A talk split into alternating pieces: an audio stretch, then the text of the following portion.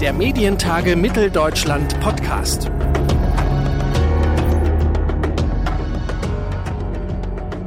Herzlich willkommen zu einer neuen Ausgabe unseres Podcasts. Wir haben auf den Medientagen Mitteldeutschland wieder jede Menge spannende Interviews für diesen Podcast geführt. Mein Kollege Antonio Ziesche aus dem Team der MDR-Volontäre hat auf dem Event im Mai mit Marco Alexander Breit über ein Thema gesprochen, das für hitzige Debatten sorgt. Es geht um künstliche Intelligenz. Marco Alexander Breit leitet seit 2019 die Stabsstelle Künstliche Intelligenz im Bundesministerium für Wirtschaft und Energie. Von ihm wollen wir wissen, welche Rolle künstliche Intelligenz für den Journalismus der Zukunft spielen wird und keine Sorge, dieses Interview wurde nicht von einer KI geschrieben. In diesem Sinne, viel Spaß beim Hören. In den vergangenen Jahren ist künstliche Intelligenz in viele Bereiche unseres Alltags vorgedrungen. Spätestens als Ende 2022 ChatGPT veröffentlicht wurde, ist künstliche Intelligenz, kurz KI, ein Hype, der überall in der Gesellschaft angekommen ist. Welche Rolle spielen solche Technologien schon jetzt im Journalismus? Welche Chancen, aber auch welche Gefahren birgt KI für Redaktionen? Und wie ersetzlich sind wir Journalistinnen überhaupt? Darüber spreche ich mit Marco Alexander Breit. Er und sein Team haben ein großes Ziel, Deutschland soll zu einem der führenden KI-Standorte weltweit werden. Um das zu erreichen, klärt er unter anderem darüber auf, welche Chancen und Möglichkeiten KI für Unternehmen diverser Branchen bietet. Ich spreche mit ihm darüber, wie die rasante Entwicklung von KI den Journalismus von morgen prägen wird. Hallo und herzlich willkommen, Herr Breit. Hallo, schön, dass ich da sein darf. Bevor wir uns mit KI im Journalismus befassen, wollen wir in dieser Podcast-Reihe mit jedem Gast eine kleine Runde Entweder-Oder spielen. Sind Sie bereit? Äh, jawohl. Siri oder Alexa? Siri. ChatGPT, Top oder Flop? Kurzfristig Top, mittelfristig Flop. Welcher Übersetzer? DeepL oder Google? DeepL. Smart Home, Zukunft oder Schnickschnack? Schnickschnack. Das war unsere kleine Schnellfahrerrunde. Jetzt geht's weiter mit dem Thema. Herr Breit, Sie leiten seit 2019 die Stabsstelle Künstliche Intelligenz im Bundesministerium für Wirtschaft und Energie und haben da eine Strategie ausgearbeitet, um Deutschland als KI-Standort zu stärken und erfolgreicher zu machen. Aktuell ist es so, dass die großen Erfolgsgeschichten von KI vor allem aus USA oder China stammen. Wie ist denn der derzeitige Stand von KI, die in Deutschland entwickelt wurde? Was hat sich da in den letzten Jahren getan? Also wir haben in Deutschland einige Unternehmen, die wirklich auch in der höchsten Liga mitspielen können, deren Produkte noch nicht ganz so marktreif sind, wie wir das von Bard bei Google zum Beispiel kennen oder von OpenAI, ähm, ChatGPT oder andere. Aber nichtsdestoweniger haben wir gute Grundlagen. Wir haben gute Grundlagen in der Forschung, wir haben gute Grundlagen auch bei einzelnen Unternehmen und wir haben gute Grundlagen auch, in, äh, die wir sehen, in Ökosystemen, aber auch in der Breite der ähm, KMU und Startups, die jetzt auf den Geschmack kommen, mit KI zu arbeiten und selbst auch mit den Tools, die da sind, vielleicht quasi KI für ihre eigenen ähm, Bedürfnisse maßzuschneidern. Insofern bin ich sehr hoffnungsfroh, dass wir in Deutschland die Grundlagen haben, weltweit mitzuspielen. Aber wir werden das nur im europäischen Verbund können, denn Deutschland alleine ist nicht groß genug, weder als Markt noch als Ökosystem. Insofern arbeiten wir meistens mit dem europäischen Gedanken im Hinterkopf und haben natürlich aber auch Deutschland im Blick. Was hat jetzt der, der Durchbruch von ChatGPT mit der Branche in Deutschland gemacht konkret? Also ich glaube, man muss zwei Dinge unterscheiden. Das eine ist diejenigen, die das Produkt von OpenAI schon kannten. Ich war zum Beispiel im Silicon Valley Anfang des Jahres 2021, wenn ich mich richtig erinnere, und habe das damals schon ähm, ansehen dürfen. Da war schon klar, hier passiert etwas Großes. Diejenigen, die das jetzt erst gesehen haben, als das Ganze natürlich etwas marktreifer war, die sind natürlich jetzt überrascht, weil das ganz plötzlich kommt. Ganz viele Leute waren am Anfang auch sehr begeistert darüber, was sie mit diesem Tool anfangen können. Und mittlerweile ist die Debatte in Deutschland auch, was die kreativen Berufe angeht. Dazu gehört der Journalismus ja auch auch so ein bisschen gekippt, weil die Leute gemerkt haben, dass sie im Prinzip über Jahre die falsche Debatte geführt haben. Wir haben in Deutschland ganz oft die Debatte geführt, dass der Kollege Roboter den Kollegen Menschen ablösen wird in den Unternehmen.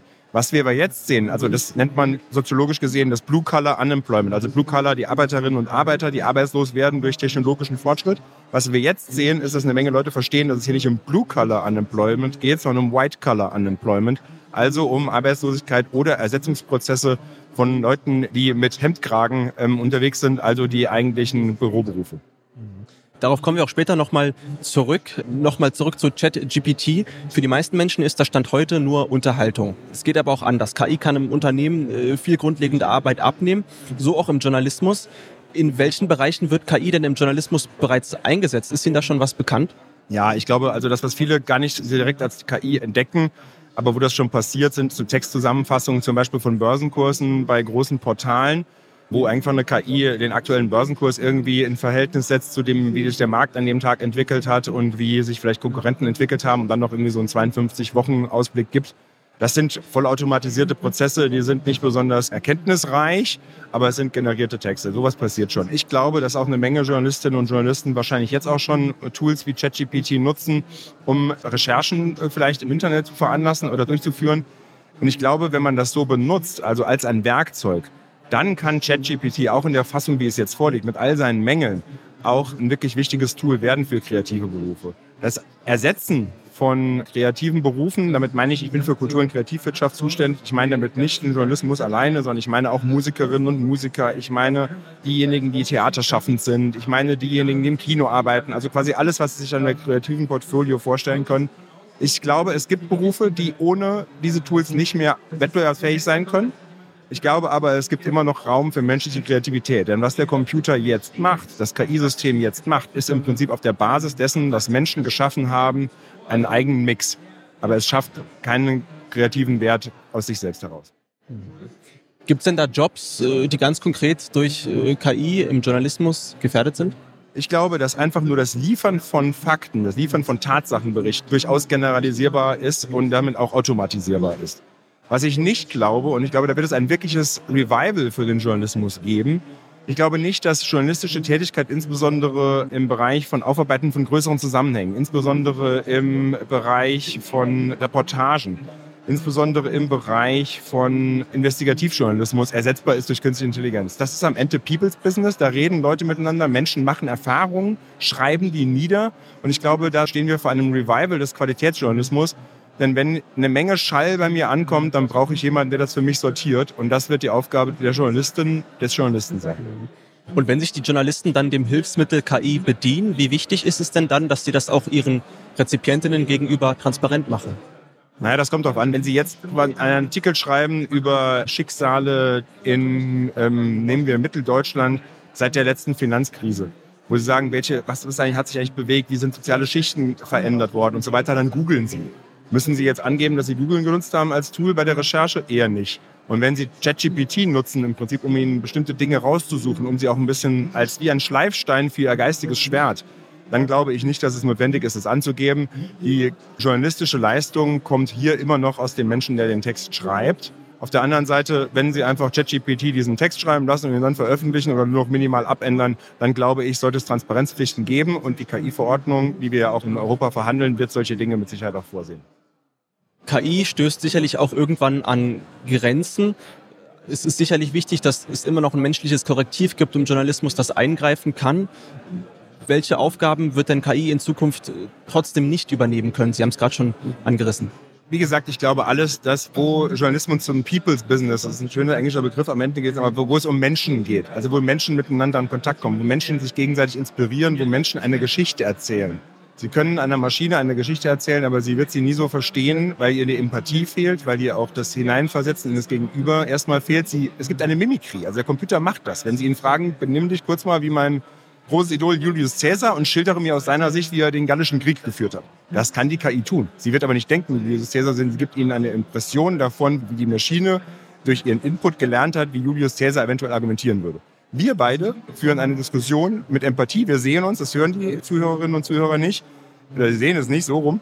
Ähm, wir sehen uns, ich sehe in ihrem Blick, wie sie Fragen meinen, ich kann daraus was destillieren. Und immer da, wo das passiert, wird die KI erstmal nicht in der Lage sein, die menschlichen Emotionen so zu sortieren, dass man das Empathie nennen kann. Wenn sich Journalistinnen in der Zukunft dann genau auf solche Aufgaben fokussieren, konzentrieren können, sind das dann auch Felder, in denen eventuell neue Jobs entstehen? Ich glaube, momentan reden sehr viele davon, dass ein neues Berufsfeld entsteht. Das ist das desjenigen, der die KI promptet, also der quasi den Prompt, die Eingabe macht und die muss ich linguistisch so zuschneiden, dass ich ein möglichst gutes Ergebnis aus der Maschine kriege. Das ist ein völlig neuer Job, aber es ist auch eine völlig andere Qualität als der Coder. Vorher haben wir immer gesagt, die Leute müssen coden lernen. Wenn ich aber jetzt eine Maschine und ein Interface habe, und vielmehr ist ja Sprache nicht. Sprache ist ein Interface, eine Schnittstelle zwischen uns beiden. Wenn ich jetzt jemanden habe, der möglichst gut Sätze formulieren muss, damit die Maschine den besten Output bringt, dann ist es eine linguistische Tätigkeit, es ist eine kreative Tätigkeit. Das ist eigentlich eine sprachliche Tätigkeit, die dem Journalismus gar nicht so unähnlich ist, weil der Journalist stellt kluge Fragen, die Journalistin schreibt kluge Texte und eigentlich ist das Prompten genau dasselbe. Kommen wir zu Schattenseiten, zu Nachteilen von KI, die Möglichkeit von Desinformation und Manipulation. Wir alle kennen sie, die täuschend echten Deepfake-Videos, zum Beispiel mit US-Präsident Biden. Die Tragweite und möglichen Auswirkungen von solchen Fakes und Desinformationen sind enorm, auch gefährlich mitunter. Wie gravierend schätzen Sie denn die Schattenseiten von KI-Entwicklung für die Gesellschaft ein und inwiefern wird sich dadurch auch die Bedeutung seriöser, gewachsener Medien verändern? Das ist genau das, was Sie sagen, der letzte Satz. Die Bedeutung seriöser, gewachsener Medien wird sich erhöhen, allein schon deswegen, weil die Leute ihnen Vertrauen entgegenbringen. Und das wird dazu führen, dass ich im Prinzip, wenn ich etwas, ähm, das ist auch eine große verantwortungsvolle Aufgabe, wenn derjenige, der immer die, die Schlagzeile am schnellsten rausbringt, diskreditiert ist, weil er auf die falschen Quellen reingefallen ist. Ob das Bilder sind, ob das Videos sind, ob das Texte sind, die jetzt heute auch eine KI sehr glaubwürdig schreiben kann. Auch sagen wir mal Augenzeugenberichte kann eine KI ja sehr glaubwürdig schreiben. Und dann haben wir ein Problem. Aber wenn es ein Medium gibt, das quasi das Vertrauen zurückerobert von den äh, Leserinnen und Lesern, von den Hörerinnen und Hörern, den Zuschauerinnen und Zuschauern, dann sind wir in einer neuen Situation. Ich glaube, das kann durch drei Dinge passieren. Das eine ist was ich eben schon gesagt habe, hochqualitativer Journalismus, der sich eben dem Menschen zuwendet und seinen Erfahrungen. Das zweite ist, ich glaube, dass es zum Beispiel im Arbeiten mit Bildern und Videos ist man gut beraten, auf Authentizität und auf Wahrhaftigkeit diese Dinge zu prüfen. Es gibt diese Watermarking-Prozesse. Ich glaube nicht, dass Watermarking the end-all be-all sein wird, weil dafür wird es viel zu viele Akteure geben, die kein Interesse daran, daran haben, echte zertifizierte Bilder zu nutzen oder aber gerade genau das Gegenteil machen, quasi gefakte Bilder zu verbreiten. Aber wenn ein Medium sagt, ich nehme nur echte also zertifizierte, authentifizierte Bilder und Videos auf, was anderes seht ihr bei mir nicht, ist auch wieder ein Glaubens, ein, ein Vertrauensgewinn. Und ich glaube, das ist, sind die zwei Felder, bei denen ich sagen würde, da kommt, steht der Journalismus vor einem Revival und da hat er auch eine sehr, sehr wichtige Aufgabe, ich habe es eben schon gesagt, aus dem ganzen Schall die wichtigen Töne herauszufiltern. Das kostet sicherlich auch Geld, so äh, Arbeit, zum Beispiel nur zertifizierte Bilder zu verwenden, Fakten mehrfach zu prüfen. Ist es dann so, dass, dass der Zugang zu qualitativen Journalismus in Zukunft noch stärker auch vom Geldbeutel abhängen kann? Also ich glaube, das, was Sie sagen, in der Tat ein großes Problem sein wird. Denn für Qualitätsjournalismus wird man Geld ausgeben müssen. Und wenn wir heute die Freemium oder die freien Angebote nehmen, die häufig ja mit unseren Daten bezahlt werden, dann stellen wir jetzt fest, dass auch damit Risiken verbunden sind. Und wenn sich ganze Bevölkerungsschichten quasi nicht leisten wollen oder können, und ich Häufig ist es auch ein Wollen. Wir reden ja manchmal von sieben Euro im Monat oder so bei einem Oberabo, äh, bei einem, bei einem Online-Abo. Wenn sich die Breite der Gesellschaft nicht leisten will oder kann, Qualitätsjournalismus zu konsumieren und das mit ihren Daten bezahlt oder quasi nur auf zweitrangigen Content ähm, zurückgreifen muss, dann haben wir in der Tat ein Problem. Deswegen glaube ich, dass es durchaus eine demokratische Verantwortung ist, den Zugang zu Qualitätsjournalismus mittelschwellig zu halten. Und da sind ja auch die Öffentlich-Rechtlichen zum Beispiel ähm, im Auftrag unterwegs. Kommen wir zu den öffentlich-rechtlichen in Verbindung mit KI. Eine Gefahr, die bei der Nutzung von KI immer besteht, ist, dass sie oft von privaten Unternehmen ausgeht und man sich in diesem Sinne von privaten Unternehmen abhängig macht. Dazu kommt, dass Datenschutz dann nicht immer gewährleistet ist und Manipulation auch nicht immer ausgeschlossen werden kann. Können Sie sich vorstellen, dass es in Zukunft KIs gibt, die zum Beispiel nur für den öffentlich-rechtlichen Rundfunk verwendet werden, die dann besonders geprüft sind und besonders entwickelt sind, eventuell auch? Ich kann mir da eine Menge Dinge vorstellen. Ich kann mir auch vorstellen, dass wir KI-Systeme haben, die nur der Staat, also quasi ich als Beamter oder die politische Leitung benutzen darf, weil sie eben erstens den Datenschutz wahrt, weil sie zweitens souveräne Datenhaltung ähm, zugrunde hat und auch andere Dinge, ähm, bestimmte Diskriminierungsfreiheit garantiert ist. Auf der anderen Seite glaube ich, das sind Businessmodelle. Und wir werden in die Situation kommen, wo wir täglich überrascht werden, welche Geschäftsmodelle, welche Services eigentlich auf der Basis von KI und Daten auf den Markt kommen und welche wir dann konsumieren können. Ich sehe das so ein bisschen ähnlich wie das iPhone. Als das iPhone 2008, glaube ich, irgendwie in der ersten Generation dann wirklich so durchgeschlagen ist und die Leute es gekauft haben, wusste auch noch keiner, welche Spiele wir 2023 spielen, welche Software wir 2023 auf dieser Plattform nutzen und welche Möglichkeiten auch AR, VR, Mixed XR quasi dann hat. Insofern bin ich, lasse ich mich von der Zukunft überraschen und freue mich darauf. Dann blicken wir in die Zukunft. Wie wir gehört haben, hat KI ja in den letzten Jahren riesige Schritte gemacht, die auch den Journalismus mehr und mehr beeinflussen. Welche Entwicklungen erwarten Sie denn noch in den nächsten fünf bis zehn Jahren, die im Besonderen den Journalismus prägen werden? Das gibt mir die Möglichkeit, auf eine Sache zu antworten, die Sie eben angerissen haben, wo wir aber dann weggekommen sind. Und zwar ähm, Deepfakes. Ich glaube, Deepfakes werden ein riesiges Problem. Sie sind es schon jetzt, aber jetzt fehlen allen noch so ein bisschen die Tools, um das wirklich auch koordiniert zu machen. Stellen Sie sich mal vor, Sie haben eine Truppe von 10 bis 20 Menschen, die sich über zwei Wochen vornimmt, eine Kampagne auf der Basis von Deepfakes zu machen. Die machen nicht ein Video, sondern die machen fünf bis sechs Videos, die machen dann vielleicht auch noch ein paar Fotos daraus, die schreiben Texte und werfen das dann alle gleichzeitig über verschiedene Kanäle in die sozialen Medien. Und wenn Sie jetzt, wie Sie vor mir stehen, das Opfer des Ganzen sind, bis Sie verstanden haben, was da passiert, brauchen Sie erstmal zwei Tage. Bis Sie dann verstanden haben, wie Sie darauf reagieren sollen, brauchen Sie nochmal zwei Tage bis sie sich dann jedes einzelne Video anguckt haben und jede einzelne Tonaufnahme und sagen, dass da war ich, das kann ich nie gesagt haben, so rede ich gar nicht und so weiter und so fort, wird ewige Zeit vergehen. Und die Gegendarstellung, die sie rausbringen, die kriegt nur ein Zehntel derer mit, die vorher quasi mit Bullshit überflutet worden ist, über sie. Und das ist ein riesiges Wettrennen, ein Arms Race, ein, ein Wettrennen um, um Waffengleichheit. Und ich glaube, dass uns KI auch dabei helfen wird, mit solchen Dingen umzugehen. Wir werden einfach einen Rüstungswettlauf haben zwischen denjenigen, die mit KI Schindluder treiben und denjenigen, die uns davor diesen Schindluder bewahren. Äh, dann nochmal zurück. ChatGPT ist für Sie jetzt top und später irgendwann Flop. Können Sie das nochmal genauer ausführen? Ja, gerne. Sie haben mich auch gezwungen, quasi mich zu entscheiden zwischen den beiden Worten. Also ich glaube, ChatGPT hat jetzt schon eine Menge bewirkt. Zwei Dinge habe ich schon gesagt. Das eine ist die Debatte quasi auch auf die Effekte für kreative und Büroberufe gelenkt und nicht nur auf diejenigen ähm, Arbeiterinnen und Arbeiter, die man sprichwörtlich am Band sieht. Das Zweite ist, wir haben gemerkt, dass wir mit KI in Kontakt kommen und das an vielen Stellen, wo wir vorher gar nicht drüber nachgedacht haben. Und die Leute haben über ChatGPT, über die Aufregung daraus jetzt sehr viel Kontakt mit KI-Systemen und verstehen jetzt langsam, was das bedeutet. Finde ich beides großartige Entwicklungen, weil sie relevant sind und weil sie wichtig sind und unterdiskutiert waren in dem Diskurs der letzten Jahre. Auf der anderen Seite ist es so, ChatGPT ist jetzt ein unglaublich überraschendes Produkt. Aber Erstens, mittelfristig gesehen wird quasi ChatGPT nicht revolutionär unglaublich viel besser, sondern es kommt an seine technologischen Grenzen. Warum? Weil die Parameter, mit denen das System gefüttert wird, die sind schon sehr, sehr, sehr, sehr, sehr viele. Gleichzeitig werden wir, glaube ich, Systeme sehen, die spezialisierter sind, aber mit weniger Parametern trainiert werden und vor allen Dingen deutlich, deutlich ökologischer, nachhaltiger und mit weniger Stromeinsatz. Und deswegen glaube ich, wie das häufig bei technologischen Entwicklungen so ist, in Hindsight wird es, in der Rückschau wird es eine Menge technologische Entwicklungen geben in den nächsten Jahren, die ChatGPT aus dem Jahre 2022, 2023 wie von vor fünf Jahren, zehn Jahren und dann vor 20 Jahren aussehen lassen. Und wir bleiben gespannt und werden diese Entwicklungen natürlich genau beobachtet. Damit schließen wir diesen Podcast ab und sagen vielen Dank, Marco Alexander Breit. Ganz herzlichen Dank.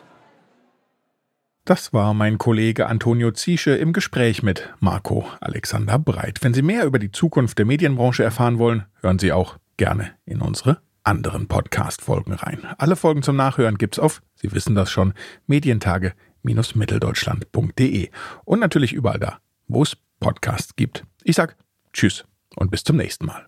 Wir hören uns. Der Medientage Mitteldeutschland Podcast.